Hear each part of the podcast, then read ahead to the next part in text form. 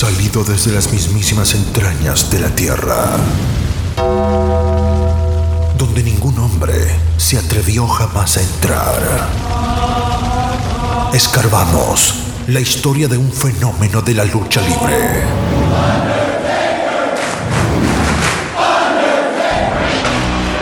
El hombre muerto, American Badass, Big Evil, el señor del lado oscuro.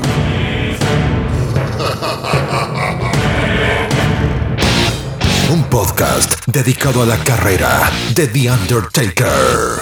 La lucha libre en su máxima expresión. Todos de pie, porque llega su anfitrión, Mr. Alex. Esto es Taker Manía Podcast. Bienvenidos. Bienvenidos. Buenos días, buenas tardes, buenas noches. A la hora que usted está escuchando este podcast, Taker Manía Podcast, tu podcast favorito en español de lucha libre, dedicada a la carrera del Undertaker. Ya ustedes me conocen, y si no, un placer. Mi nombre es Mr. Alex, y como en todos los episodios, los invito a que nos busquen en nuestras redes sociales, tanto en Instagram como en Twitter, y se unan a las criaturas de la noche. Búscanos en arroba takermaniapod, arroba takermaniapod, y encontrarás contenido diario del Undertaker. Repito, Takermaniapod, Takermaniapod, tanto en Twitter como en Instagram. También nos puedes escribir a nuestro correo electrónico takermaniapod.gmail.com Anótalo, takermaniapod.gmail.com Cualquier comentario, sugerencia, hasta las quejas las recibimos ahí. Ya sabes dónde nos puedes escribir. Aquí ponemos a todo el mundo a trabajar, pero de buena fe. Y solo te pido que me ayudes a compartir este contenido. Y así cooperamos todos en ayudar a crecer esta familia, esta comunidad. Taker Manía Podcast. Seguimos creciendo y esto es gracias a ti. Si quieres apoyarnos mensualmente a este podcast, puedes ir y escoger alguno de los enlaces abajo en la descripción de cada episodio. Uno de los enlaces los va a llevar a Anchor Listening Support, la forma más fácil de apoyar a este episodio, a este podcast, desde 99 centavos hasta 9.99 al mes. Adicional, tenemos también el otro enlace de Buy Me a Coffee, en donde usted puede aportar, depende a cuántos cafés se quiera tomar conmigo. Y adicional, también tenemos el enlace para nuestra cuenta de PayPal, en donde tu donación puede ser ilimitada. Cualquiera que sea tu colaboración monetaria, mil gracias. Y todo eso es para mejorar este proyecto, hacer mejor cada vez en equipo, en producción y en poder llegar a más gente.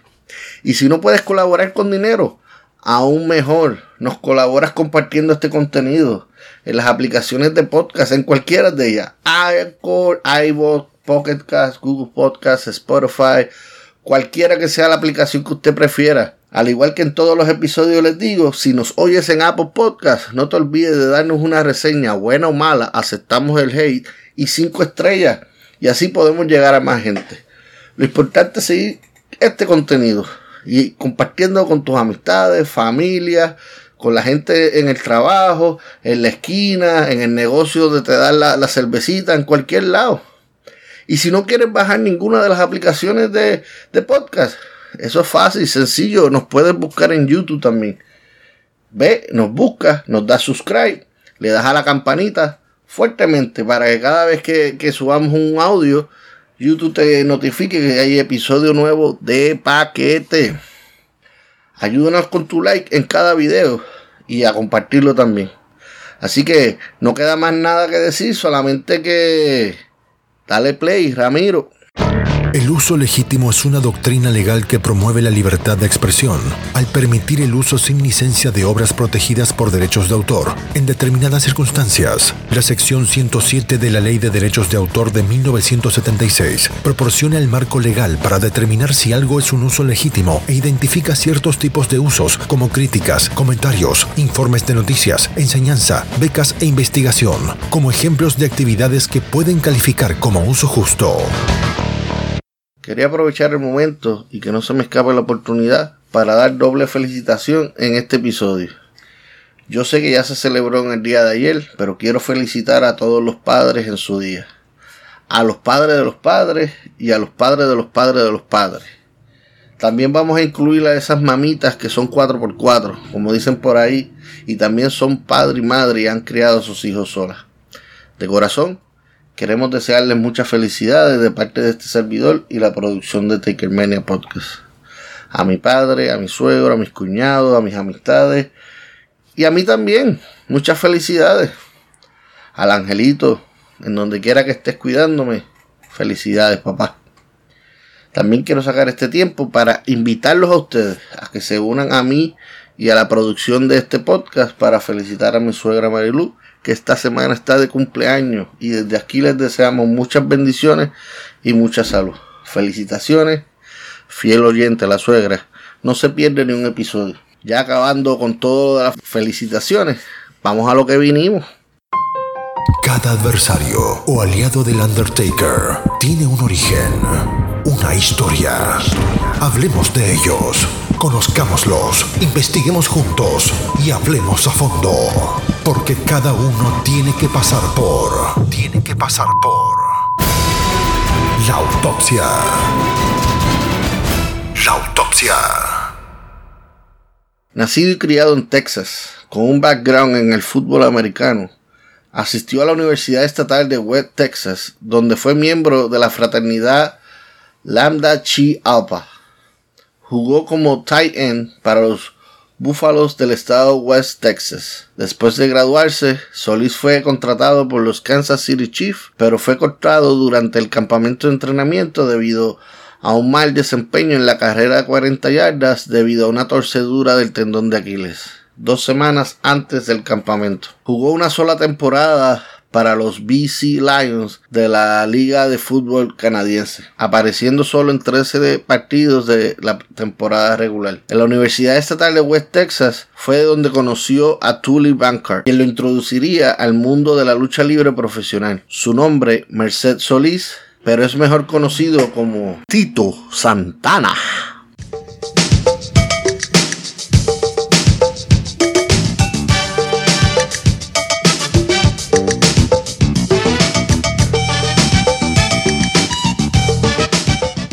Después de entrenar con Hiro Matsuda y Bob Arum, Solís hizo su debut en la lucha libre profesional el 23 de febrero de 1977 para Championship Wrestling de Florida, la CWF. En abril se unió a Georgia Championship Wrestling, GCW, donde adoptó el nombre de Richard Black. En enero del 78 se trasladó a Mid Atlantic Championship Wrestling, donde luchó durante un año calendario y también realizó una gira con All Japan Pro Wrestling en octubre y principios de noviembre. Volviendo a su nombre real, Solís se unió a Western State Sports en 1979, ganando el NWA Western State Tag Team Championship junto a Teddy Biasi.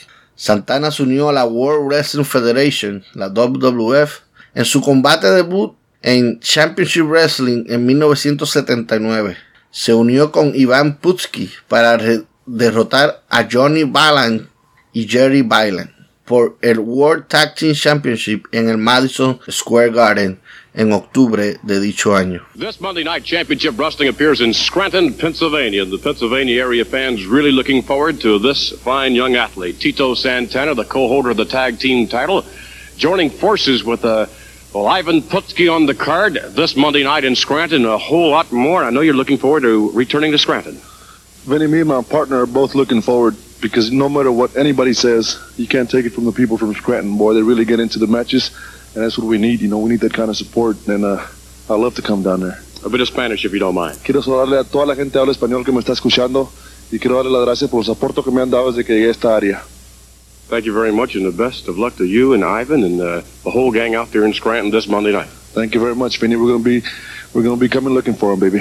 As always, Tito Santana on his way to Scranton, Pennsylvania this Monday night. Este dúo mantuvo los títulos durante casi seis meses, antes de perderlos ante los Wild Samoans en abril del 80. Santana dejó la WWF poco después y se unió a New Japan Pro Wrestling para una gira de dos meses. Santana luchó en la American Wrestling Association, AWA, de 1980 al 82. Allí Santana se unió con su futuro compañero de equipo Rick McTell para una larga serie de luchas. Santana luego regresó a GCW en julio del 82, donde se asoció con Terry Gordy para desafiar sin éxito a los samoanos, a AFA y Zika, por el NWA National Tag Team Championship en dos ocasiones. El 2 de abril del 83, Santana también luchó contra Larry Cisco por el NWA National Heavyweight Championship, en donde no tuvo buenos resultados. Santana regresó a la WWF en el 1983, haciendo su regreso televisado en el episodio del 14 de mayo de Championship Wrestling al derrotar a José Estrada. Al ser contratado solo para grabaciones de televisión, Santana continuó luchando para GCW hasta julio, cuando firmó para WWF a tiempo completo. El resto del 1983, Santana luchó contra el Iron Sheik por una doble descalificación por el WWF World Heavyweight Championship en el Philadelphia Spectrum. Luego se involucró en una larga riña con el campeón WWF Intercontinental, el magnífico Muraco. Santana finalmente ganó el título el 11 de febrero del 84, convirtiéndose en el primer luchador méxico-estadounidense en ganar el WWF International Intercontinental Championship. Después de defender el título contra Muraco, Santana fue atacado por Greg the Hammer Valentine en septiembre de ese mismo año en London, Ontario, Canadá. Valentine derrotó a Santana para arrebatarle el título. Poco después, la historia tenía a Valentine lesionando la rodilla de Santana y dejando a Santana fuera de acción durante varios meses. Santana regresó en diciembre del 84 y propuso recuperar el título intercontinental de manos de Valentine. Durante este tiempo comenzó a utilizar la movida final de Valentine, la famosa figura 4. Santana luchó en el primer WrestleMania en el Madison Square Garden en marzo del 85 y en el primer combate derrotó a un luchador enmascarado conocido como el Verdugo, lo que lo hizo someterse a la figura 4 en 4 minutos 5 segundos. Santana hizo una aparición en el ring más tarde en la carterera durante el combate por el campeonato intercontinental entre Valentine y su amigo el Junkyard Dog con ropa de calle, Santana corrió al ring para informar al árbitro Dick Crow que Valentine había usado sus pies en las cuerdas para ayudar a inmovilizar al Junkyard Dog. A pesar de haber perdido ya la campana, Crow reinició el combate y un Valentine indignado fue descalificado ya que no volvió a subir al ring para continuar. Santana recupera el campeonato intercontinental de Valentine en un brutal combate de jaula de acero en Baltimore el 6 de julio del 85. Después del combate, Valentine, indignado por perder el cinturón, lo destruyó, golpeándolo repetidamente contra la jaula de acero, lo que obligó a la WWF a obtener un nuevo cinturón del campeonato intercontinental. Sin embargo, en realidad, la WWF había hecho un nuevo cinturón del campeonato intercontinental para acompañar la nueva imagen que estaba tratando de promover y romper el antiguo cinturón del campeonato. Se vio como una forma de avanzar con Santana teniendo el honor de ser el primero que use el nuevo cinturón del título. Santana conservaría el título hasta el 8 de febrero del 86 cuando lo perdió ante Macho Man Randy Savage en el Boston Garden, luego de que Savage lo noqueara con un objeto extraño que había escondido en sus truzas. En WrestleMania 3, el 29 de marzo del 87, Santana se unió a, a los British Bulldogs, Dynamite Kid y Davey, Davey Boy Smith, contra los campeones en pareja en ese momento de la WWF, The Hart Foundation, Bret Hitman Hart and Jim the Envil Neidhart. Y el socio de estos, el ex árbitro Danger Danny Davis. La historia de WrestleMania 3 fue que los British Bulldogs y Santana querían vengarse de Davis como el responsable de perder sus respectivos títulos, ganando los villanos en estas luchas cuando Davis usaba el megáfono de Jimmy Hart para noquear a Davey Boy Smith. Santana hizo una segunda aparición durante WrestleMania 3 cuando llegó al ring y atacó al manager Slick después de que Butch Reed había derrotado a Coco Beware. Santana en respuesta a ataques anteriores de Slick le arrancó la ropa a Slick, quien logró correr de regreso al vestuario.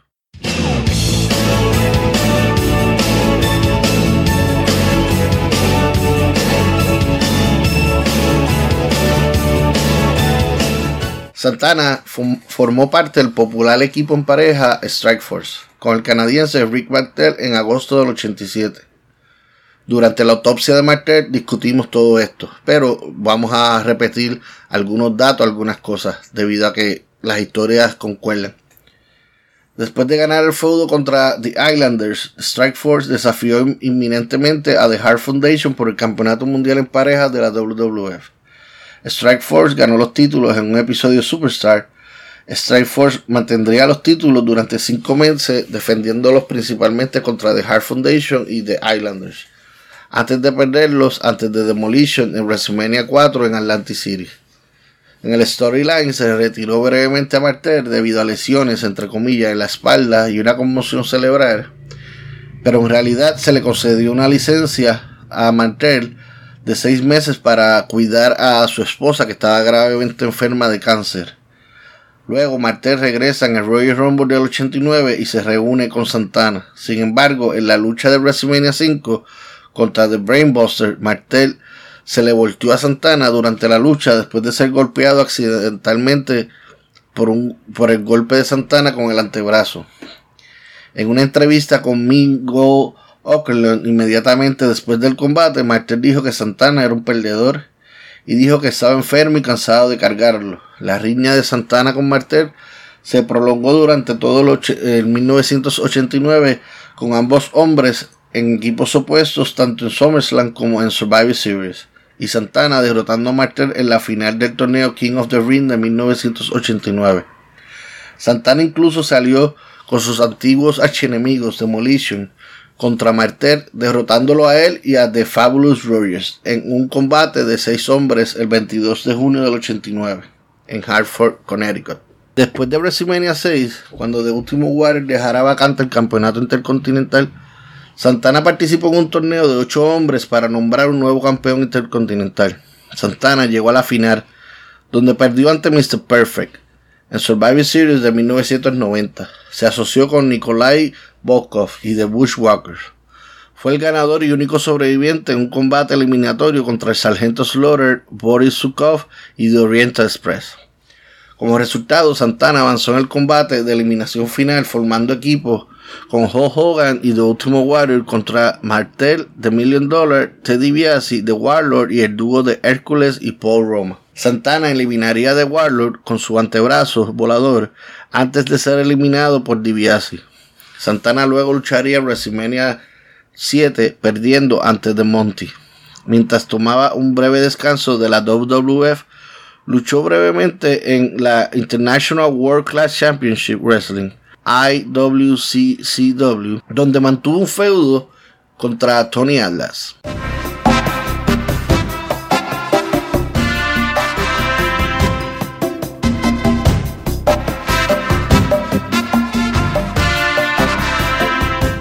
Durante el año de 1991, Santana adoptó un personaje de torero español y el apodo de El Matador.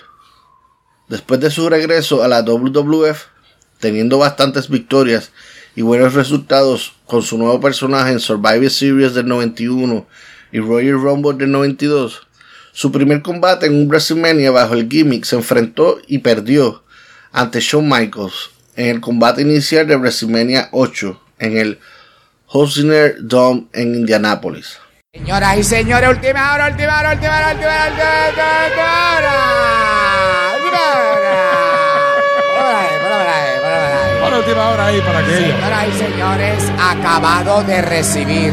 Santana afirma que en ese momento él estaba siendo considerado para un push como WWF World Heavyweight Championship. La WWF estaba considerando expandirse a América Central y América del Sur y sintió tener a Santana, su luchador latino de más alto perfil, como campeón ayudaría en ese mercado. ¡Ponme tensión! ¡Ponme tensión! El plan finalmente fue descartado. Y le dieron la oportunidad. Que que denuncien a esos charlatanes para que la gente en este país sepa a dónde es que está la vergüenza. Le dieron la oportunidad a Bret Hart y se tomó la decisión de expandir el mercado en Canadá y Europa, lo que hizo que Hart, natural de Canadá, fuera una opción más viable como campeón. Esto cambió la situación de Santana, quien luchó bajo el personaje del matador hasta 1993 en su mayoría luchadores jovers, mientras que él perdía la mayoría de sus combates ante talentos superiores a él en el card. Santana dejó de aparecer la programación de WWF en Norteamérica, pero continuó trabajando en la gira de verano de WWF en Europa y en el circuito internacional de house shows durante el transcurso de agosto a septiembre. Un dato importante que hay que recalcar es que Santana junto a Hulk Hogan son los únicos en aparecer en los primeros nueve eventos de WrestleMania. Tito acumuló un récord de dos ganadas y siete derrotas en esos nueve eh, WrestleMania, aunque oficialmente es reconocido solo por los primeros ocho combates de WrestleMania. En su última aparición en el ring, en WrestleMania 9, derrotó a Papa Shango, pero la lucha fue un dark match. Debido a eso, más tarde se le reconoce solamente con un récord de 1-7. Santana continuó luchando durante la primera mitad del 93 después de WrestleMania 9, enfrentándose a Razor Ramon, Adam Boom y Papa Shango. Su último combate fue el 13 de agosto del 93 en Wildwood, New Jersey, cuando derrotó a Damien Demento. Santana jugó un papel importante en los años de formación de la ECW entonces conocida como Eastern Championship Wrestling. Ganó el ECW Heavyweight Championship el 8 de agosto del 93 al derrotar al ex rival de la WWF Don Muraco, pero perdió el título más tarde ante Shane Douglas. Después de dejar ECW, Santana regresó a la IWCCW, donde luchó con algunos de sus antiguos rivales de la WWF como Hércules Hernández, Rick Martel y Greg Valentine. Durante su segunda temporada ganó el título vacante IWCCW Heavyweight Championship con una victoria en el torneo sobre Greg Valentine, quien luego reclamó el título en una revancha. En IWCCW Santana reanudó sus feudos de la WWF con Rick Martel y Greg Valentine. Y nuevamente luchó contra Tony Atlas, quien lo derrotó en un combate en Yardville, New Jersey. Santana también tuvo un feudo con Manny Ramírez. Durante el 94 y 96, Santana luchó en American Wrestling Federation. Fue el primer y último campeón de peso pesado de la AWF, derrotando a Bob Orton Jr. en la final del torneo por el cinturón inaugural del 29 de noviembre del 94 y perdiendo y más tarde la cartelera recuperando el título de Orton en una misma noche el 5 de octubre del 96. Santana fue considerado el top babyface de la compañía y su principal campeón junto con Orton quien era el top heel. Desde el 96 Santana fue haciendo apariciones en el circuito independiente. El 7 de diciembre del 96 derrotó a Bob Orton Jr. para ganar el título USA Pro Heavyweight Title. Mantendría el título hasta el 11 de marzo del 99 cuando dejó la promoción. Santana regresó a la WWF en el 97 a tiempo parcial como comentarista en la mesa de transmisión en español para Monday Night Raw, así como para los eventos de pay-per-view. Estuvo haciendo comentarios en español por última vez en el WrestleMania número 14.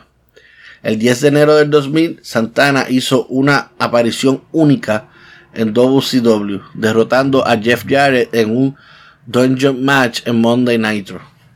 Derrotó a su ex rival Greg Valentine por el IWA Heavyweight Championship en Wrestler Reunion 2 el 27 de agosto del 2005. Unas semanas más tarde le devolvió el título a Valentine. Ha seguido participando activamente en eventos especiales, torneos invitacionales y, empresas pequeñas e independientes, siendo hasta el momento, octubre 26 del 2019, su última lucha activa.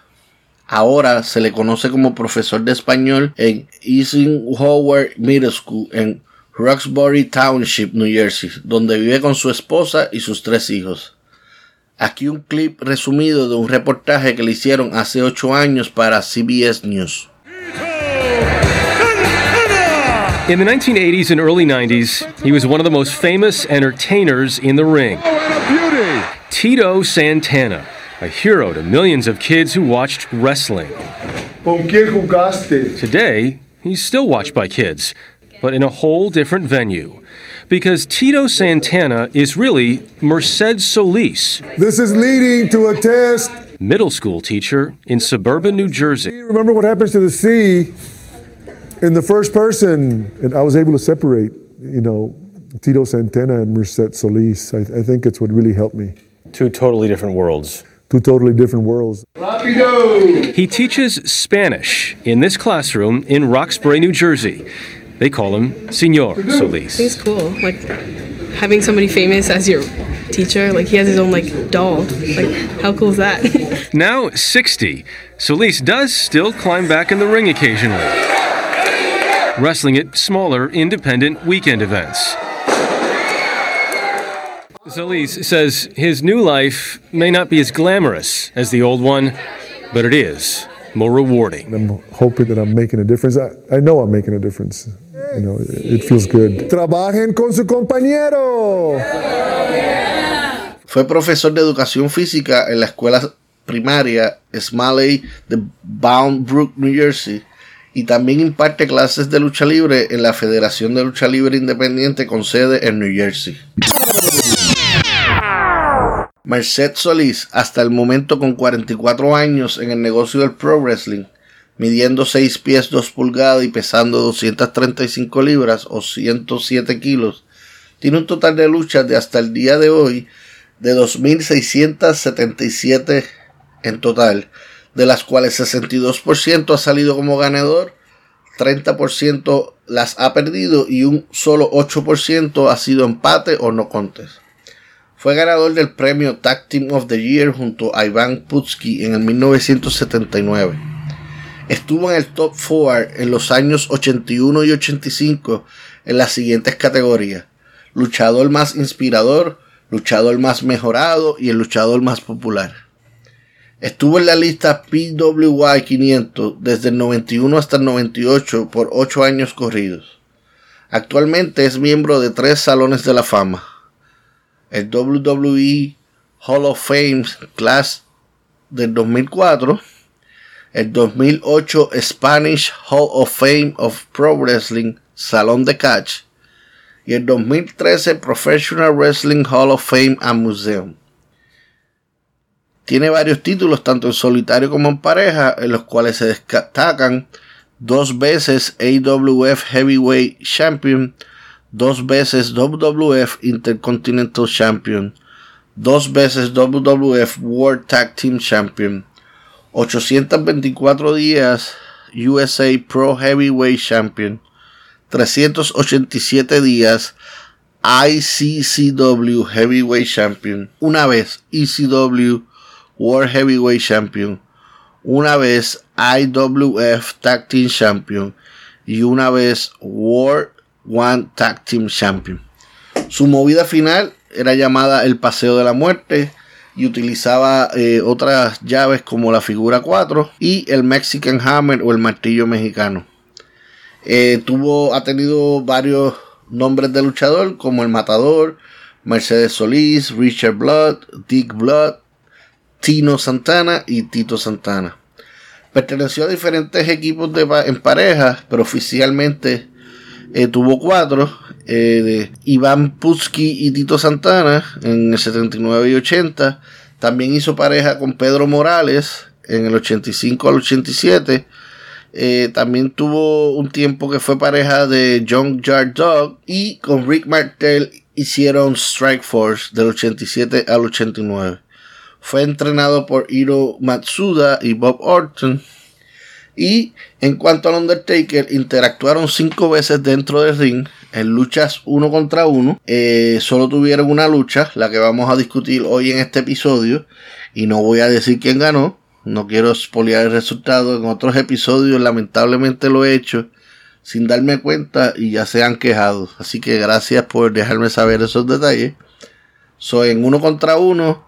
Solamente tuvieron una, un encuentro y tuvieron cuatro combates que combatieron en, ring en diferentes batallas reales. Uno fue en un house show, eh, el otro fue en la batalla real de Albert Hall, que discutimos en el episodio anterior, y los Royal Rumble del 91, 92 y 93.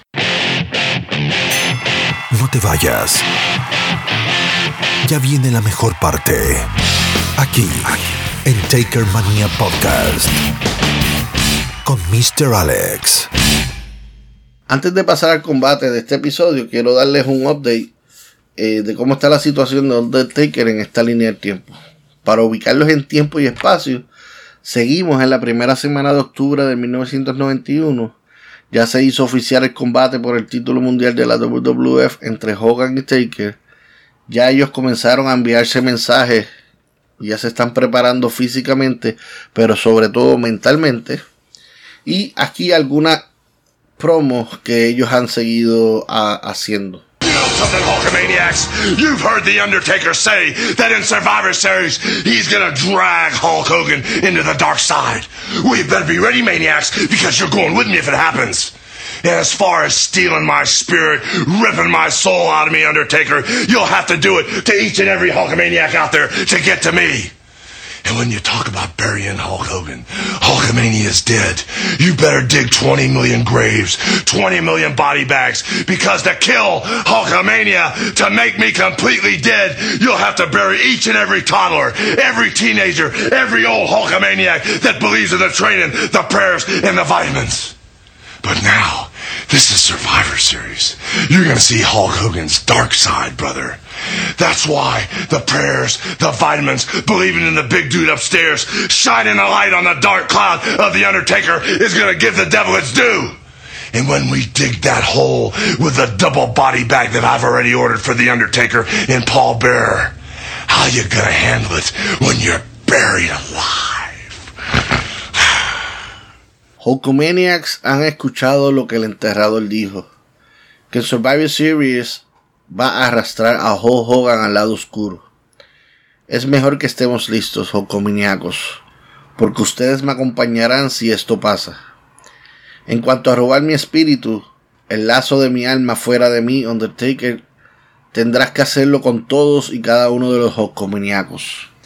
Y para llegar a mí, y cuando hables de enterrar a Hulk Hogan, y que Hulkamania está muerta, será mejor que cabes 20 millones de tumbas, 20 millones de bolsas para cadáveres, porque para matar a Hulkamania, para matarme por completo, tendrás que enterrar a todos y a cada uno de los niños pequeños, a cada uno de los adolescentes, a todos los viejos Hulkamaniacos que creen en el entrenamiento, en las oraciones y las vitaminas. Pero ahora, esta es Survivor Series. Verás el lado oscuro de Hulk Hogan, hermano. Por eso las oraciones, las vitaminas, la creencia en el gran grandulón de allá arriba, ilumina con su luz la oscuridad de la nube del Undertaker. Le dará al diablo lo que le corresponde. Y cuando cabemos ese agujero con una bolsa doble para cadáveres que ya ordené para el Undertaker y Paul Bear, ¿cómo vas a aguantar cuando te entierre vivo? Hogan, palabra fuerte. Y por supuesto que Undertaker y Paul Bear iban a contrarrestar estos comentarios. Hulk Hogan. Oh, yes, the immortal one. You say in order to get to you, we'll have to go through 20 million Hulkamaniacs. Oh, is that what you want? But everybody knows when you kill something, if you take its head, it's all dead. That's what's gonna happen. We're gonna get rid of the head of Hulkamania, and Hulkamania will be dead, and you'll be lying six feet under in that special casket. Oh yes, that the Undertaker has selected for you, Hulk Hogan. Hulk Hogan. To hide behind the 20 million Hulkamaniacs sounds like the words of someone who's scared. And for good reason, Hulk Hogan. because you know that your future is encased in the casket that I've prepared. And as I disembowel your bluing flesh, the soul of Hulk Hogan and Hulkamania will rest eternally in this secret vessel. Rest in peace, Hulkamania. Pope respondió y cito, Oh Hulk Hogan, oh sí, el inmortal. Dices que para llegar a ti hay que pasar por 20 millones de Hulkamaniacos. Oh, ¿es eso lo que quieres? Pero todo el mundo sabe que cuando matas algo, si le quitas la cabeza, todo está muerto. Eso es lo que va a pasar. Vamos a, a deshacernos de la cabeza de los Hulkamaniacos. Estarán muertos y tú estarás acostado a seis pies debajo en ese ataúd especial. Oh, sí, que The Undertaker ha seleccionado para ti, Hogan. A lo que el Undertaker añade y vuelvo y cito. Hogan. Esconderse detrás de 20 millones de Hulkamaniacos. Suena como las palabras de alguien que está asustado. Y por una buena razón, Hogan porque sabes que tu futuro está encerrado en el ataúd que he preparado.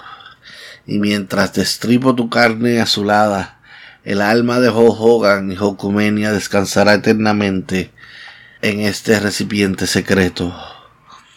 Descansará en paz, Hulkumenia. A la verdad que de ambas partes se están amenazando y tirando muy fuerte. También tuvimos acceso al próximo show a la próxima sección que tuvo um, Paul Bear en su funeral parlor. Escuchemos qué fue lo que pasó allí. What? We go from intensity to uh, to this. Welcome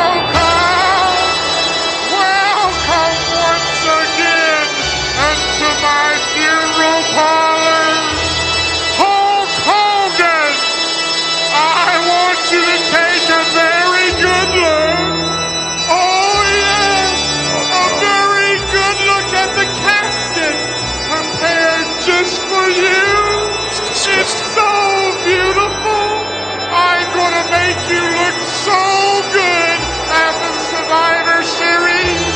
I'm gonna cover up all the scars, and my Undertaker will stuff you inside the casket that you see before me.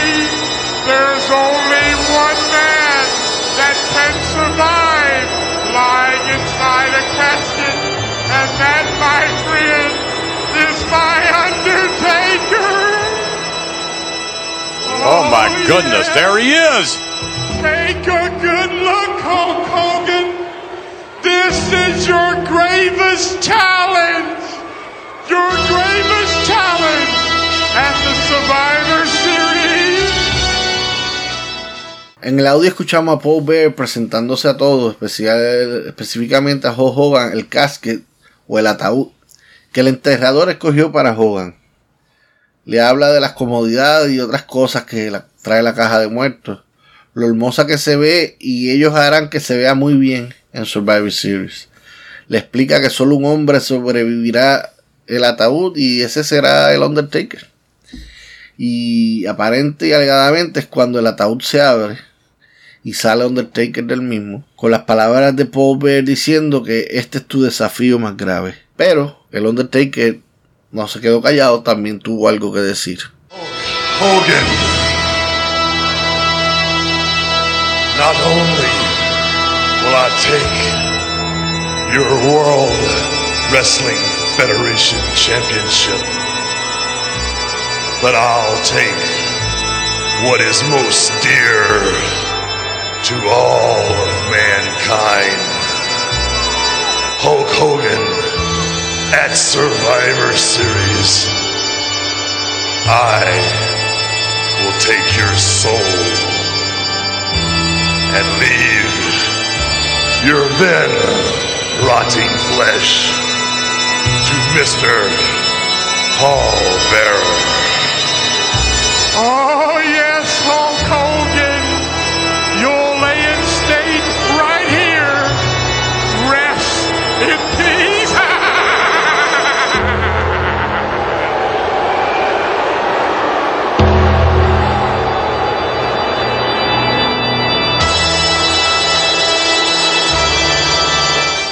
Undertaker dice y cito, Hulk Hogan no solo me llevaré el campeonato de la World Wrestling Federation, sino que me llevaré lo más querido por toda la humanidad. Hulk Hogan, en la serie de sobrevivientes, tomaré tu alma y le dejaré tu carne podrida de muerto al señor Paul Bear. A lo que Paul responde, oh sí, Hulk Hogan, tu última morada será aquí, descansa en paz. Terminando con su risa burlona. Y en toda novela o pelea siempre hay un dime y direte, así que Hogan responde, You know something, Hulkamaniacs? Some people around the world act like this is the first time I've had people get down on the Hulkster. For eight long years, I've watched them come and go, dudes. I've heard them say, Hulkamania's dead. Hulkamania's gonna die. And oh yeah, in the Survivor Series, this is the greatest challenge we've ever had to face. But we've seen the casket. I've had the spies out since day one, brothers.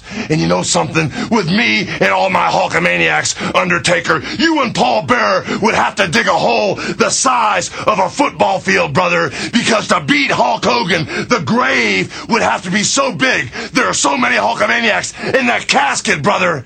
That won't get the job done. So when you step in the ring with the light, with the truth, with the life of Hulkamania, brother, you're gonna realize it was more than you bargained for. And what you're gonna do when Hulk Hogan, my Hulkamaniacs, in the largest arms in the world, bury you, Undertaker. Ustedes saben algo, Jocomaniacos, que algunas personas alrededor del mundo actúan así. Es la primera vez que he tenido gente poniendo abajo el hoster. Durante muchos años los he visto ir y venir, dude. Los he oído decir que Jocomenia está muerta. ¿Cuándo es que va a morir Jocomenia? ¿Sabes? Sí.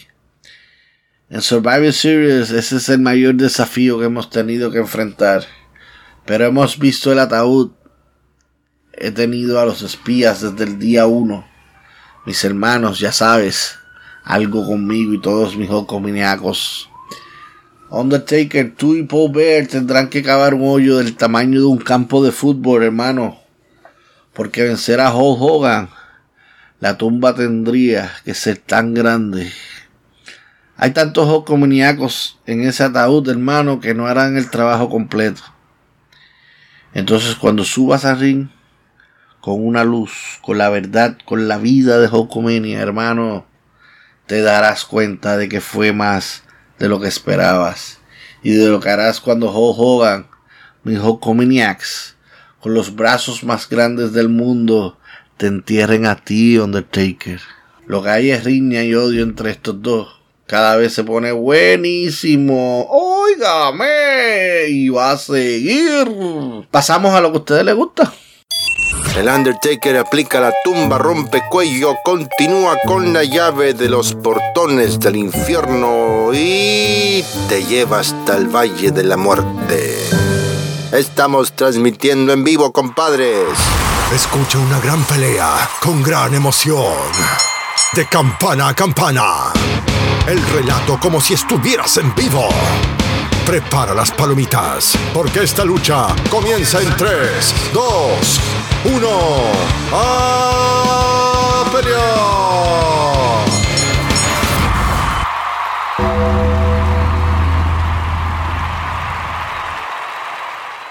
Rápidamente pasamos a esta tu sección favorita de campana a campana con la acción que te entretiene siguiendo la línea del tiempo del enterrador.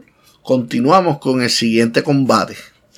Dentro de la gira que tuvo WWF en el otoño del 91 por Europa, se detuvieron en Barcelona, España, y grabaron un especial para la cadena de televisión Telecinco, llamado WWF on Telecinco.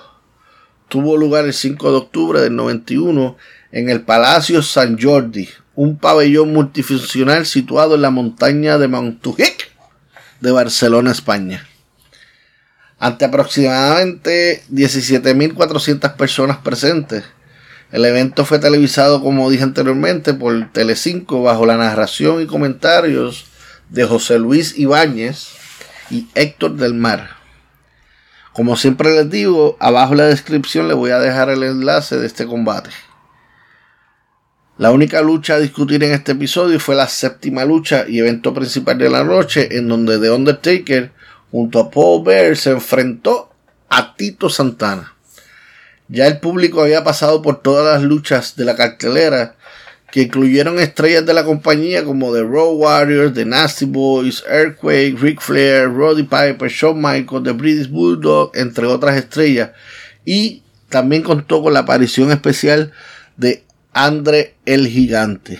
Ya los fans estaban animados y listos para ver el main event. Comienza el video de la lucha con la caminata hacia ring dirigida por Paul Bear y seguida por The Undertaker quien camina firme y despacio, serio y concentrado hacia el cuadrilátero. Y hace su entrada Tito Santana ante la emoción del público y de uno de los narradores. Escuchen. Música para presentar a este hombre que hizo las delicias del respetable en Barcelona. Nada menos ni nada más que Tito, Tito Santana. ¿Cómo te queremos, Tito, Tito Santana? Más, más Santana que nunca. Demasiada emoción diría yo, pero cada cual demuestra sus emociones como quiere. Mientras Santana se está quitando su camisa, el Undertaker comienza lanzando golpes al cuerpo, pero Tito los esquiva y esto deja a Taker en una de las esquinas. Mientras Santana lo rodea y comienza a darle derechazos al rostro del enterrador, pero este se mantiene en pie. Santana lo agarra y lo restrae contra la esquina, pero Taker se mantiene en pie. Luce un poco mareado, pero sigue en pie mientras el narrador tiene unas palabras describiendo al Undertaker. Combate dificilísimo el de Tito. Está frente a un hombre de más de 2 metros 10 de estatura, 155 kilos de peso y una forma física excepcional. A pesar de su altura, tiene una coordinación de movimientos envidiable. El enterrador. Santana vuelve a restrayar a Undertaker contra la esquina, seguido de varias patadas al cuerpo y luego de combinación de derecha para arrematar al hombre muerto. Pero el enterrador sigue en pie. Mientras Tito agarra uno de sus brazos y comienza a torcerlo fuertemente y hace varios jalones al brazo para aumentar el castigo hacia el brazo izquierdo del Taker. Mientras el público grita Tito, Tito, Tito. Ahí está el público con esos gritos que no cesaron ni un solo instante. Tito, Tito, Tito. Paul sube la urna buscando una conexión con el Undertaker, quien trata de asimilar el castigo y seguir órdenes de la urna. Sigue el fuerte castigo hacia el brazo izquierdo del Undertaker, Tito Santana dominando la lucha. The Undertaker logra zafarse de ese torniquete al brazo y tira a Santana contra las cuerdas y lo trata de recibir con catapulta, pero es Santana quien lo esquiva y trata de tumbar al Taker, pero este no se deja. Undertaker lanza un golpe al rostro, pero Santana se sale y este golpea la lona. Aprovecha Santana la oportunidad para golpear el rostro del hombre muerto y vuelve y comienza a hacerle castigo al brazo izquierdo del Undertaker. Muy inteligente Santana de su parte. Sigue con la ofensiva de la lucha. Poco a poco, el Undertaker está cogiendo fuerzas hasta volver a zafarse del torniquete al brazo y comienza una combinación de derechas hacia Santana. Cabezazo que hace que Santana caiga en una de las esquinas y el enterrador busca tirarlo hacia la esquina contraria y se va a toda velocidad tras Santana quien rápidamente lo recibe con patada en la cara. Santana se sube a la segunda cuerda y se lanza con lazo hacia el Undertaker, pero este sigue en pie y no se cae. Santana coge impulso en las cuerdas y vuelve con el lazo vaquero, pero este no puede tumbar al enterrador. Santana vuelve a intentarlo, pero esta vez le hace el lazo vaquero hasta llegar a las cuerdas y este provoca que Undertaker salga por encima de la tercera cuerda cayendo de pie en el ringside, el Undertaker. Paul Bear lo recibe afuera con la urna, lo que hace que Taker lo siga y coja un respiro, mientras Santana comienza a atacarlo, pero es Taker que toma ventaja de esto y lo trata de golpear con las escaleras del ring. Pero es Santana quien lo bloquea y ataca a su oponente con dichas escaleras. Santana entra al ring mientras Taker busca dirección en la urna. Santana agarra de Undertaker por los pelos desde adentro del ring, pero esta vez el enterrador se zafa realizando un tipo de stoner utilizando la cuerda superior.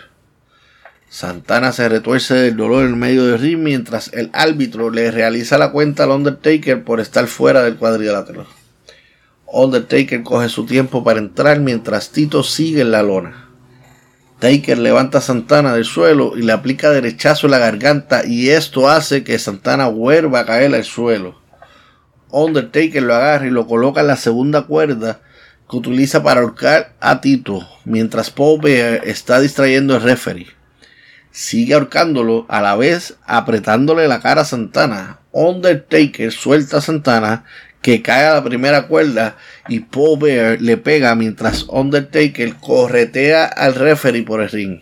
Taker agarra a su oponente con el brazo izquierdo y comienza a torcerlo mientras camina hacia una de las esquinas, preparando el terreno para aplicar la old school. Este se sube a la tercera cuerda y comienza a caminar por la misma, mientras salta y le pega fuertemente a la, nuca de Santana. Mientras Paul Bear celebra en el ringside, Santana trata de ponerse de pie y hay un intercambio de golpes de parte y parte.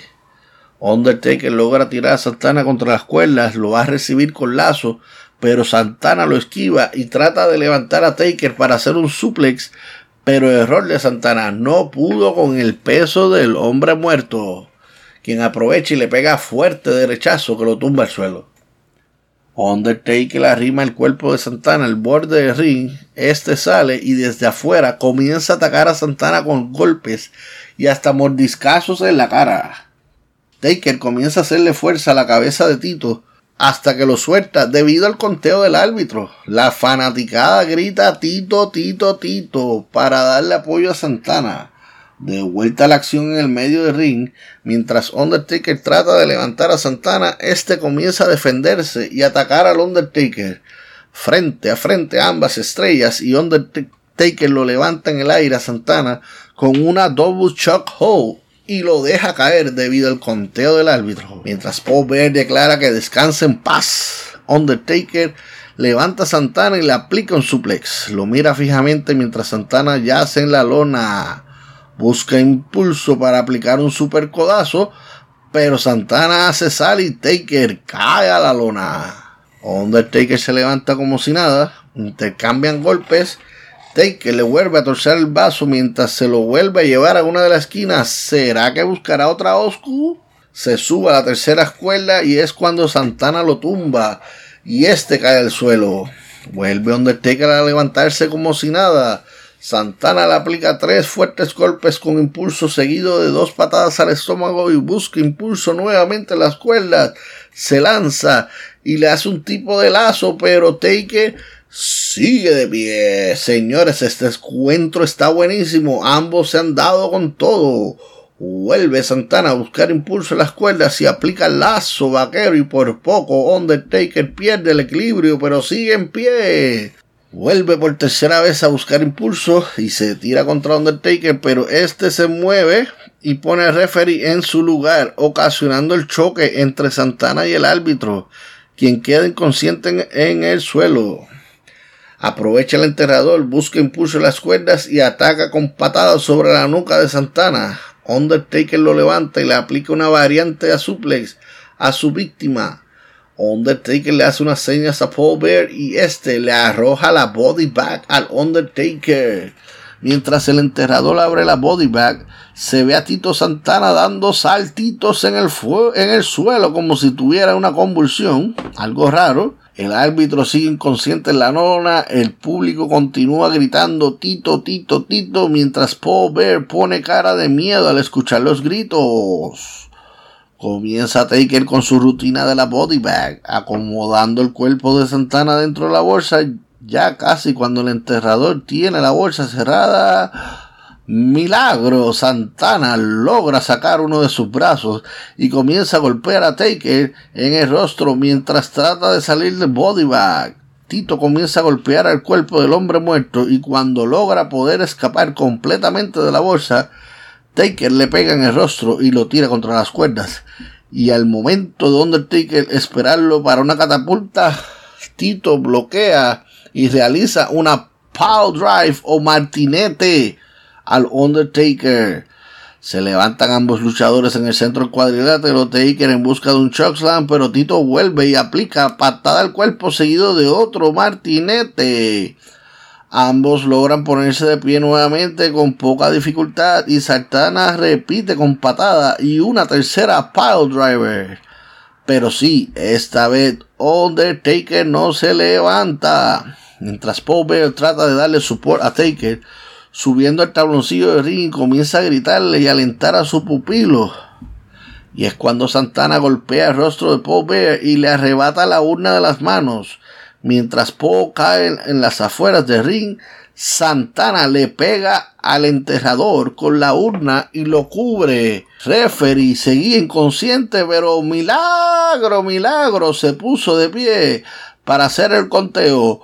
Uno, dos, 3 y acabar la lucha en 13 minutos 53 segundos a favor de Tito Santana. Los fanáticos comienzan a celebrar mientras Taker se retiraba del ring. Rápidamente, acabando el encuentro, Tito tuvo unas palabras hacia su público. Felicidades Tito. Gracias José Luis. El apoyo del público me dio triunfar aquí en contra del Undertaker. Hoy erais 17.001 contra, contra el Undertaker. Tenías a 17.400 personas detrás. Erais muchos contra uno solo. Exactamente. Y si no ha sido por todo, todas las personas que estuvieron aquí, las gracias. Les prometo que me ayudaron aquí en Barcelona. Esta lucha de catch dedicada para todo Barcelona y España. Para ustedes.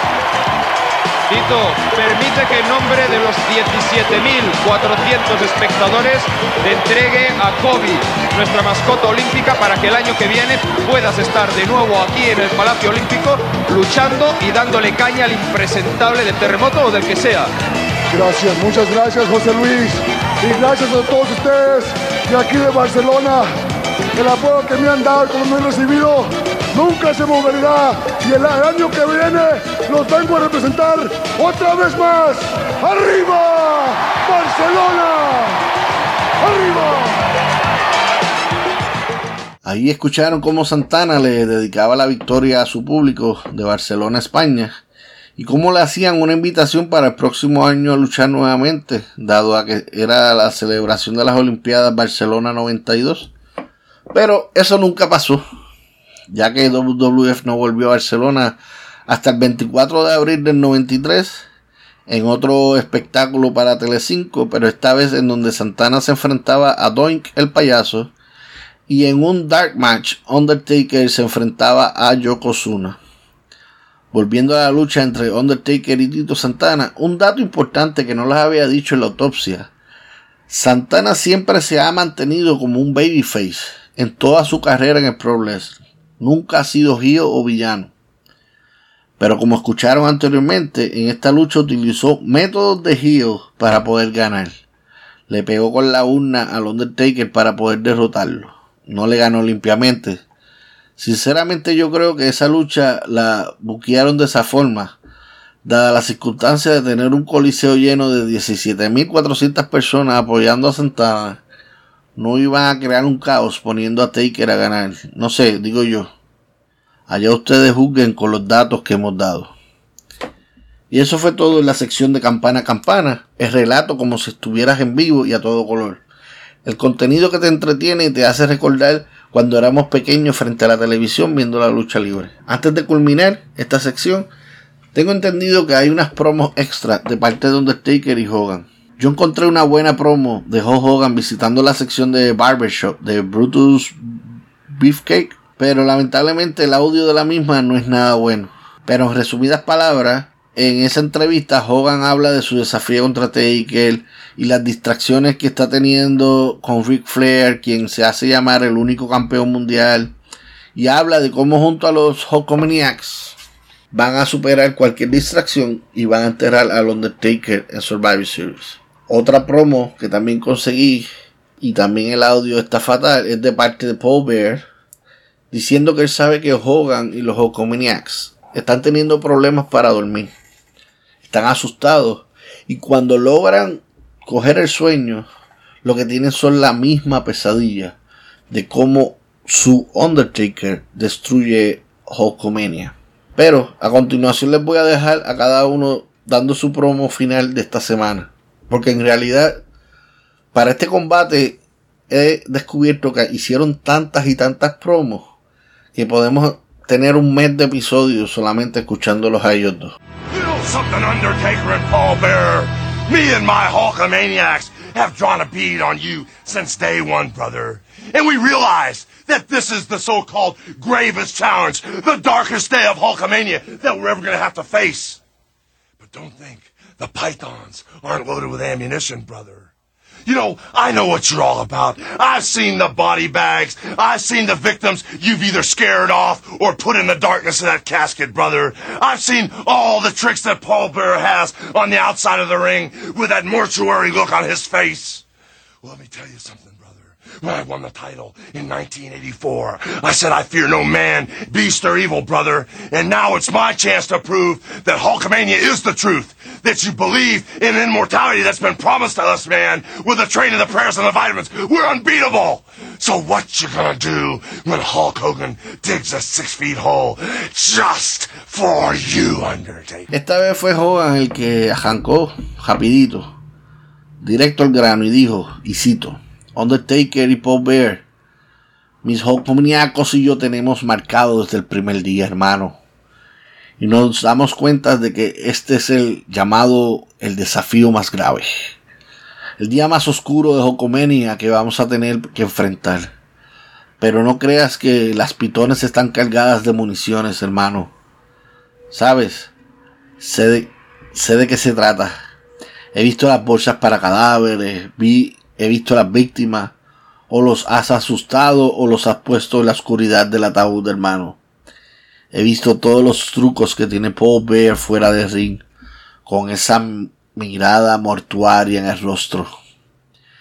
Déjame decirte algo, hermano. Gané el título en 1984 y me dije que no le temo a ningún hombre, bestia o demonio, hermano. Y ahora es mi oportunidad de demostrarlo. Ocomenia es la verdad en la que crees y la mortalidad que ha sido prometida, hombre.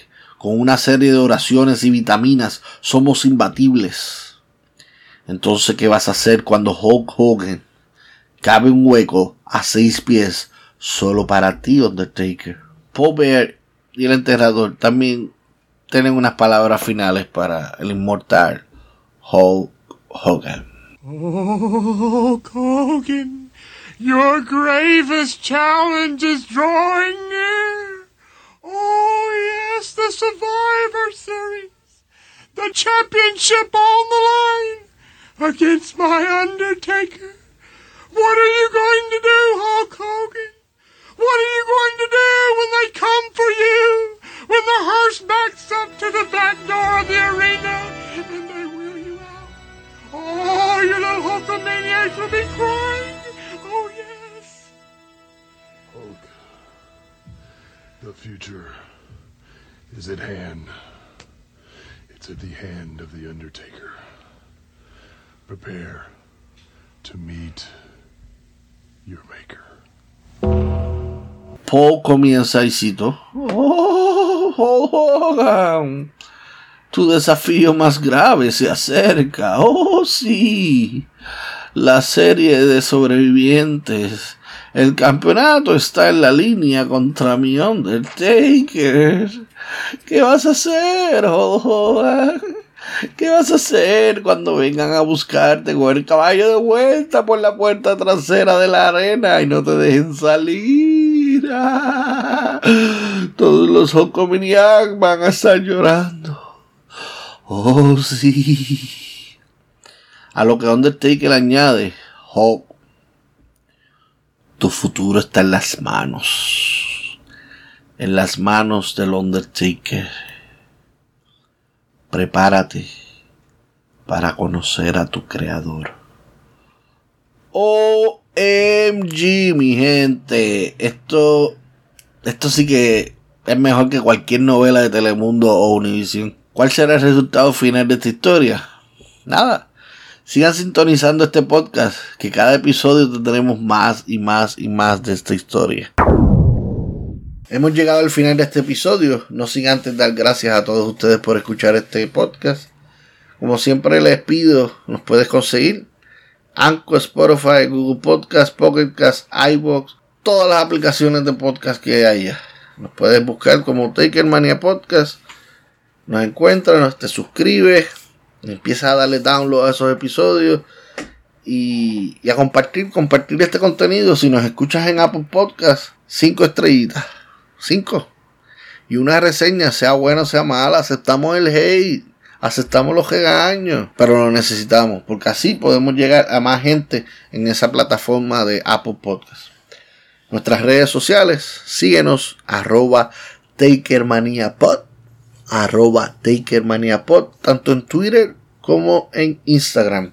También nuestro correo electrónico es takermaniapod arroba gmail.com takermaniapod arroba gmail.com anótalo que no se te olvide fácil sencillito. Y también recordarle que abajo en la descripción tienen los tres enlaces si quieres eh, apoyar eh, monetariamente a este podcast tendremos el enlace tienen el enlace de Anchor Listening Support el otro enlace de Buy Me a Coffee y el enlace directo a nuestro PayPal. Cualquier donación de usted será bien recibida y es para la misma producción y crear mejor contenido con mejores equipos. Quiero dar las gracias a ustedes por también apoyar a todos los artistas que pertenecen a este proyecto conmigo, tanto a Junior con su fotografía, a Destiny con sus artes y a el ingeniero de sonido Mr. Ramiro Delgado. Abajo voy a poner sus redes sociales, sus websites.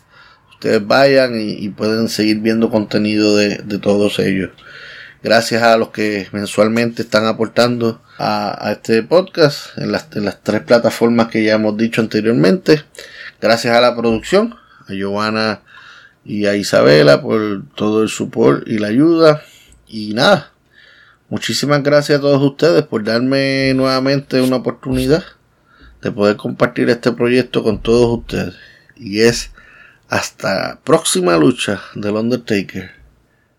Rest in peace.